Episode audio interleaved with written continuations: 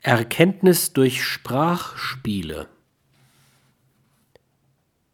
Unsere erkannte Welt setzt sich aus Mosaiksteinchen zusammen, die die Vernunft zu einem mehr oder minder konsistenten Bild aus Lebenswelten zusammenfügte. Erkenntnis ist also etwas, das stets nur in Sprachspielen entsteht. Das erkennende Subjekt wird durch Sprachspiele geschaffen.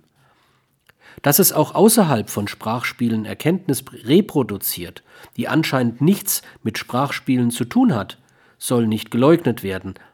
In solcher Erkenntnis reproduziert sich jedoch stets nur Erkanntes, das zuvor in Sprachspielen, in Kommunikationsgemeinschaften erkannt wurde, selbst wenn diese Reproduktion sich mit Erschlossenem oder Erklärtem zu einer Einheit verbindet, die den ursprünglichen Bezug zu einem Sprachspiel sehr verdunkelt